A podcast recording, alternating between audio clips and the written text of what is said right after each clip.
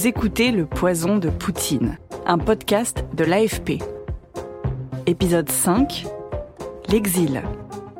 Je m'appelle Sarah Lou Lepers. Et moi, Antoine Boyer, nous sommes journalistes pour l'agence France Presse et nous avons produit ce podcast avec le bureau de Moscou.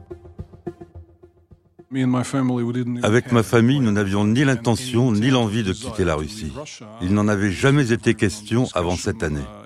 Lorsque tous les opposants de premier plan ont été arrêtés fin janvier, début février, j'ai compris qu'il fallait que quelqu'un reste en liberté. Vous venez d'entendre Vladimir Milov, un ancien vice-ministre de l'énergie, aujourd'hui proche d'Alexei Navalny, le personnage principal de notre podcast. Navalny est actuellement en prison, en Russie, et pour éviter de connaître le même sort, de plus en plus d'opposants choisissent l'exil. C'est le cas de Vladimir Milov. Je n'avais jamais vu autant de policiers devant chez moi. 20 personnes m'attendaient toute la journée de 8h à 22h pendant plusieurs jours. J'ai eu une toute petite fenêtre de tir. C'était maintenant ou jamais. Au printemps 2021, du jour au lendemain, Vladimir Milov décide de fuir avec sa famille. Nous avons décidé de partir en Lituanie pour notre sécurité. C'était difficile, mais nécessaire. Les autorités cherchaient à nous isoler totalement. Vladimir Milov n'est pas seul. Ivan Pavlov, l'avocat des organisations de Navalny que vous avez entendu dans l'épisode 1, a fui en Géorgie. Plusieurs anciens pays soviétiques ou du bloc de l'Est accueillent des opposants russes, de plus en plus. Les États baltes, comme la Lituanie en particulier. Alors pour rencontrer Milov, j'ai pris l'avion, direction Vilnius, la capitale lituanienne.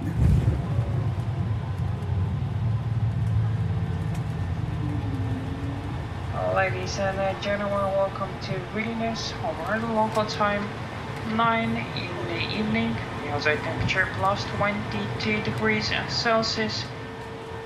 J'ai demandé à Vladimir Milov pourquoi il avait choisi la Lituanie. C'est pratique pour nos activités car Vilnius dispose de très bonnes infrastructures. L'Internet mobile est l'un des meilleurs au monde. C'est la ville qui accueille le plus de personnalités de l'opposition en ce moment. À Vilnius, Milov passe ses journées à parler de la Russie en visio aux Russes et au reste du monde. Oh, Je passe ma vie sur Zoom. Je m'adresse aussi bien aux Russes en Russie qu'à des gens qui vivent sur d'autres fuseaux horaires. Je les tiens au courant de ce qu'il se passe en Russie et des réponses qu'on peut apporter à la politique de Poutine. J'écris aussi beaucoup d'articles. On écrit les scénarios des vidéos sur la chaîne YouTube de Navalny et sur la mienne. Mes journées sont assez folles. Vladimir Milov et d'autres opposants au Kremlin fuient une répression historique en Russie. Elle a franchi un nouveau seuil avec l'arrestation de Navalny en janvier et s'est accélérée avant les élections législatives de septembre 2021. Une répression toujours en cours. Avant le scrutin, la plupart des candidats alliés de Navalny sont empêchés de se présenter. Un choix limité qui dérange ce Russe interrogé par l'AFP à Saint-Pétersbourg.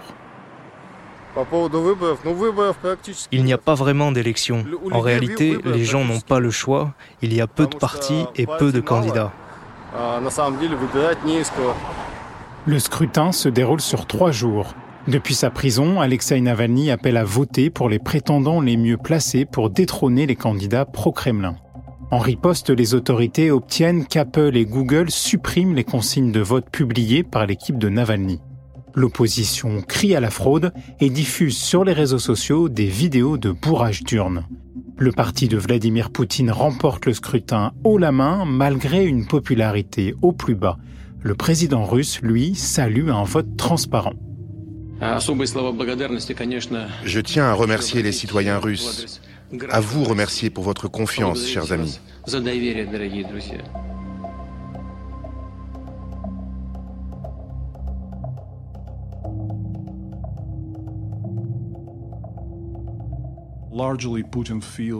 Poutine pense que quoi qu'il ait fait, il pourra s'en tirer.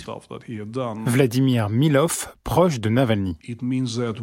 On peut s'attendre à une escalade de tensions.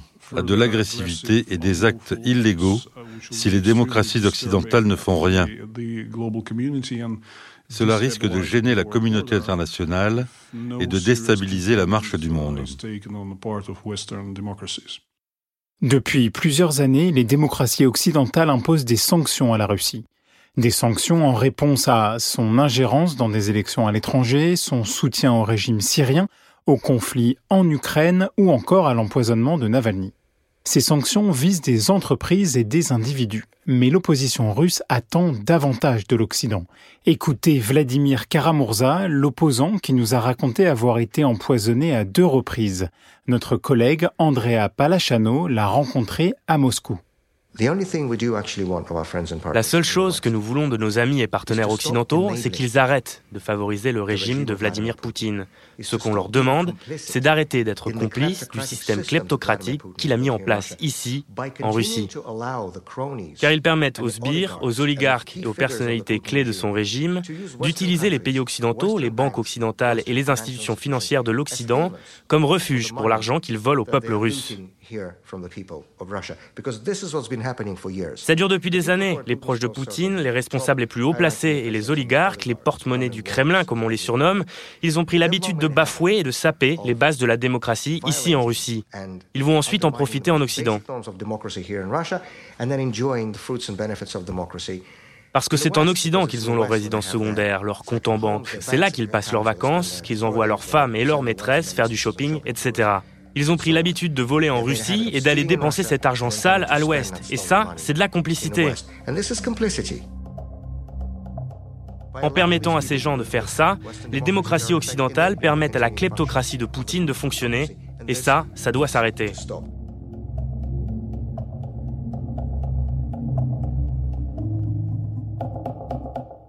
Certains pays de l'Union européenne sont sur la même longueur d'onde que l'opposition russe. La Lituanie, par exemple, réclame une position plus ferme de l'Europe face à la Russie.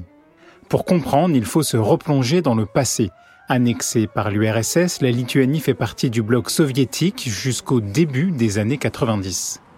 Aujourd'hui, beaucoup d'habitants gardent un souvenir douloureux de cette période, ils se méfient toujours du voisin russe, et Vilnius est devenue une terre d'accueil pour l'opposition en exil. C'est cette histoire que j'ai voulu comprendre en allant à Vilnius. Je me suis rendu dans l'ancien quartier général du KGB, le nom des services secrets soviétiques.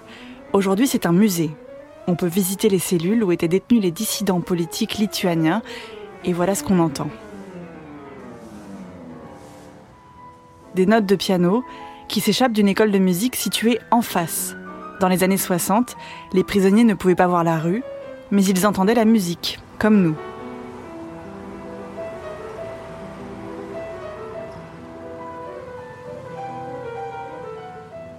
Dans ce musée, j'ai interviewé une chercheuse en psychologie à l'université de Vilnius, Danute Galiene. Elle étudie l'impact qu'a eu la période soviétique sur les Lituaniens. Beaucoup de gens et beaucoup de familles se souviennent de cette époque. C'était terrible. Selon Danute Galiene, le traumatisme collectif des Lituaniens permet de comprendre la position de fermeté du pays envers la Russie. C'est si près de nous. C'est dans nos mémoires. On l'a vécu pendant cinq décennies, la propagande et le mensonge. On sait qu'ils se moquent. Les dictateurs, les agresseurs, ils se moquent. Quand on est trop poli, trop diplomate, ils sont ravis. Ils pensent que vous êtes faible, un peu stupide, naïf. D'expérience, on sait que les démocraties ne doivent pas se laisser faire. Face aux dictateurs, il faut être uni et fort.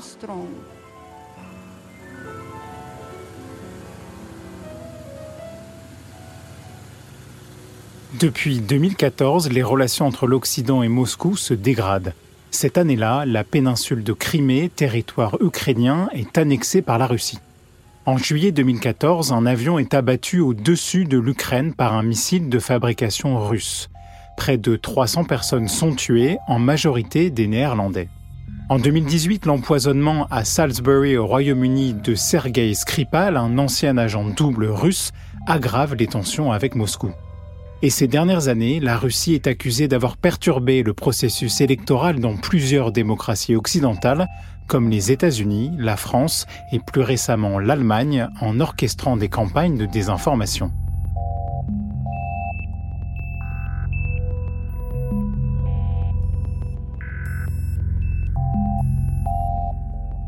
Voici ce que répond Piotr Tolstoï. Il est vice-président de la Douma, la chambre basse du Parlement russe, et membre du parti de Vladimir Poutine, Russie Unie. Il y a plein des accusations, mais on peut s'échanger des accusations. Il faut avoir euh, les preuves. Par exemple, pour euh, l'histoire avec M. Navalny, on n'a jamais vu les preuves de la part de l'Occident. On a eu seulement les accusations. Avec euh, l'histoire de Skripal et la Grande-Bretagne, c'est la même chose. On peut très bien s'échanger des accusations encore 20 ans ou 40 ans, il n'y a pas de problème. Mais à mon avis, il, il vaut mieux d'avoir les preuves quand on accuse quelqu'un. L'Europe n'est pas unanime sur le dossier russe. Pour comprendre ces divergences diplomatiques, j'ai rencontré Jacques Maire, député La République en marche, le parti d'Emmanuel Macron à l'Assemblée nationale. Il est aussi rapporteur spécial sur l'empoisonnement d'Alexei Navalny pour le Conseil de l'Europe. Selon Jacques Maire, malgré les désaccords et les tensions, le dialogue avec Moscou est nécessaire. La Russie est quand même un acteur absolument euh, fondamental au plan géostratégique. Il est un partenaire forcément dans la sécurité européenne, partenaire sur des sujets d'antiterrorisme islamiste, sur des sujets climatiques ou autres. Donc les champs de coopération potentiels sont également très importants. Euh, il y a des champs d'affrontement, mais il y a évidemment des champs de coopération. Un avis que partage le député russe Piotr Tolstoï, membre du parti de Vladimir Poutine. Parce qu'on ne peut pas rompre en dialogue avec la Russie. Oh, c'est impossible. La Russie, c'est la deuxième puissance nucléaire dans le monde.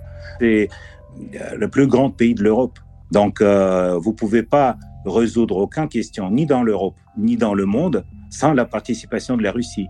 Et tout le monde, tous les politiciens plus ou moins responsables dans le monde entier le comprennent très bien.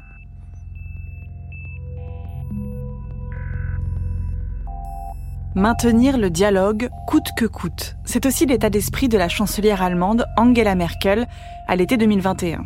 L'Union européenne divisée vient d'échouer à organiser un sommet avec la Russie.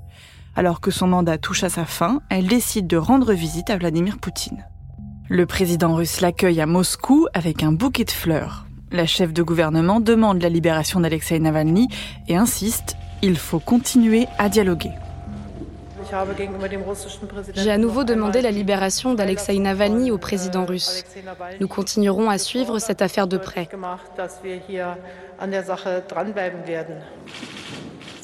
Même si nous avons de profonds différends, nous nous parlons et cela doit continuer.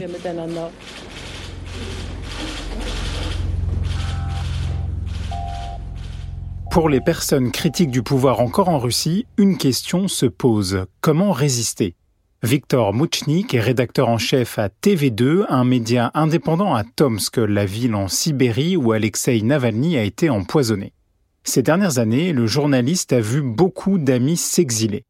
D'après lui, ceux qui restent adoptent une stratégie héritée de l'époque soviétique. Quand vous avez vécu comme moi pendant longtemps sous le régime soviétique, on retrouve ce concept d'émigration intérieure. Vous vivez comme un émigré, le gouvernement vous est étranger, vous vivez dans votre monde avec vos proches et vos livres, et vous évitez autant que possible le contact avec l'extérieur. C'est votre pays, bien sûr, mais vous ne pouvez rien y changer. Victor Mouchnik récite un poème de l'écrivain russe Varlam Shalamov qui a passé des années dans les camps du Goulag. Un poème pour expliquer le silence de ceux qui ont choisi l'émigration intérieure. Ce silence est le résultat d'un traumatisme collectif remontant à l'époque soviétique. Ils ont peur que l'histoire se répète c'est que nous retournons un cimetière. Nous ameublissons la couche d'en haut et nous avons peur de heurter des os qui sont à peine recouverts de terre. Selon Victor Mouchnik, ce poème sonne comme une métaphore de l'histoire russe. La Russie est un pays qui a subi des pertes absolument monstrueuses au XXe siècle. Il y a des personnes assassinées dans chaque famille. Chaque famille. Mais restera-t-il des détracteurs du Kremlin, des opposants politiques prêts à défier le pouvoir en Russie? Mikhail Khodorkovsky est un ancien oligarque russe devenu opposant à Vladimir Poutine. Il a passé dix ans incarcéré en Russie et vit aujourd'hui à Londres. Il veut croire que certains prendront la relève. Ceux qui sont prêts à se résigner, ou plutôt ceux qui ne sont pas prêts à prendre de si grands risques, s'éloignent des activités politiques ou quittent le pays. Mais il reste toujours des gens pour qui c'est un défi et qui sont prêts à l'accepter pour diverses raisons. J'avais mes raisons, Navalny avait les siennes, et ainsi de suite. D'après Khodorkovsky, les efforts du Kremlin pour museler les critiques et consolider son pouvoir ne font que renforcer la détermination de l'opposition. Ce que le pouvoir est en train de faire, c'est de radicaliser l'opposition. Ce pouvoir ne peut pas être changé dans le cadre d'élections parce qu'il a, de facto, tué le processus électoral. L'avenir du pouvoir se décidera derrière les murs du Kremlin, avec un conflit parmi les élites, ou bien dans la rue. Le gouvernement est en train de précipiter la Russie vers un changement violent du pouvoir.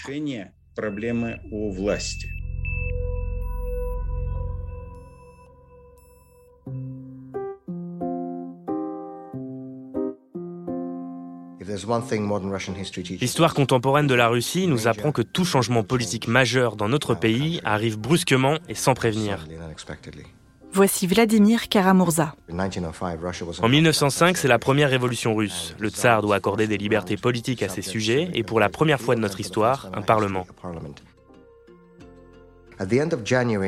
Fin janvier 1917, Lénine s'adresse à un groupe de sociodémocrates suisses à Zurich et termine par cette phrase célèbre Ma génération ne vivra pas les batailles décisives de la révolution à venir. La révolution a éclaté six semaines plus tard. Je suis assez vieux pour me souvenir d'août 1991, quand personne n'avait anticipé que le régime soviétique tomberait à la fin du mois et que l'un des systèmes totalitaires les plus épouvantables de l'histoire de l'humanité s'écroulerait en trois jours.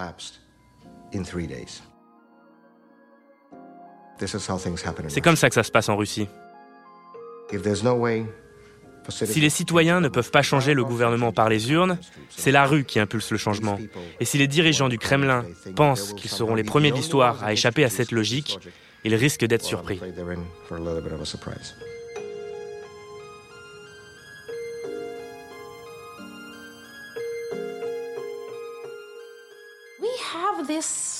Ici, les gens ont tendance à rester en poste pendant 25 ans ou plus. Ekaterina Schulman est une politologue respectée en Russie. Écoutez son analyse sur la situation politique du pays. En Russie, tout prend du temps, surtout s'il n'y a pas de vraie concurrence politique. Ceux qui atteignent le sommet ont tendance à rester en poste jusqu'à leur mort. They tend to stay there unless they die. So, one thing to remember. Nothing is over. N'oubliez pas, rien n'est terminé avant qu'on meure. Ni la prison, ni l'exil, ni le déclin de popularité, rien ne vous achève, sauf la mort. Vous avez vu Game of Thrones? La série suit ce même principe, la victoire ou la mort. C'est cruel, c'est darwiniste, mais on peut retourner la chose. Rien n'est perdu tant qu'on n'est pas mort.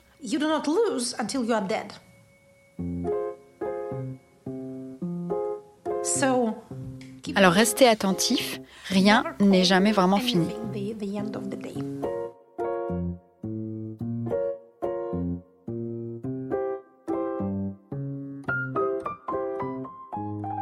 Cet épisode, lui, touche à sa fin. Le dernier du podcast de l'AFP, Le poison de Poutine. Thank you very much. Merci à tous. Je suis Sarah Lou Lepers.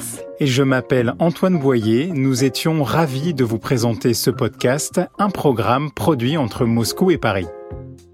Jonathan Brown et Andrea Palachano ont écrit ces épisodes avec nous et ce sont leurs voix que vous pouvez entendre dans la version anglophone de ce podcast, The Poisoning. Plusieurs rédacteurs en chef nous ont accompagnés, Michael Mainville et Antoine Lambroschini à Moscou, Michaela Kansela-Kiefer et Karine Talbi à Paris. Vassili Koloskov a traduit les nombreuses interviews réalisées en russe. La musique originale est composée par Clémence Relia et Nicolas Vert, au mixage Christophe Robert, illustration David Laurie. Merci infiniment d'avoir pris le temps d'écouter notre podcast Le poison de Poutine. Nous espérons que vous avez aimé ces cinq épisodes. Si c'est le cas, dites-le à vos amis, partagez ce podcast sur les réseaux sociaux et laissez-nous plein d'étoiles là où vous nous écoutez. Vous pouvez aussi vous abonner au compte Twitter et Instagram de l'AFP. Allez, salut Dans ces derniers. Пока À bientôt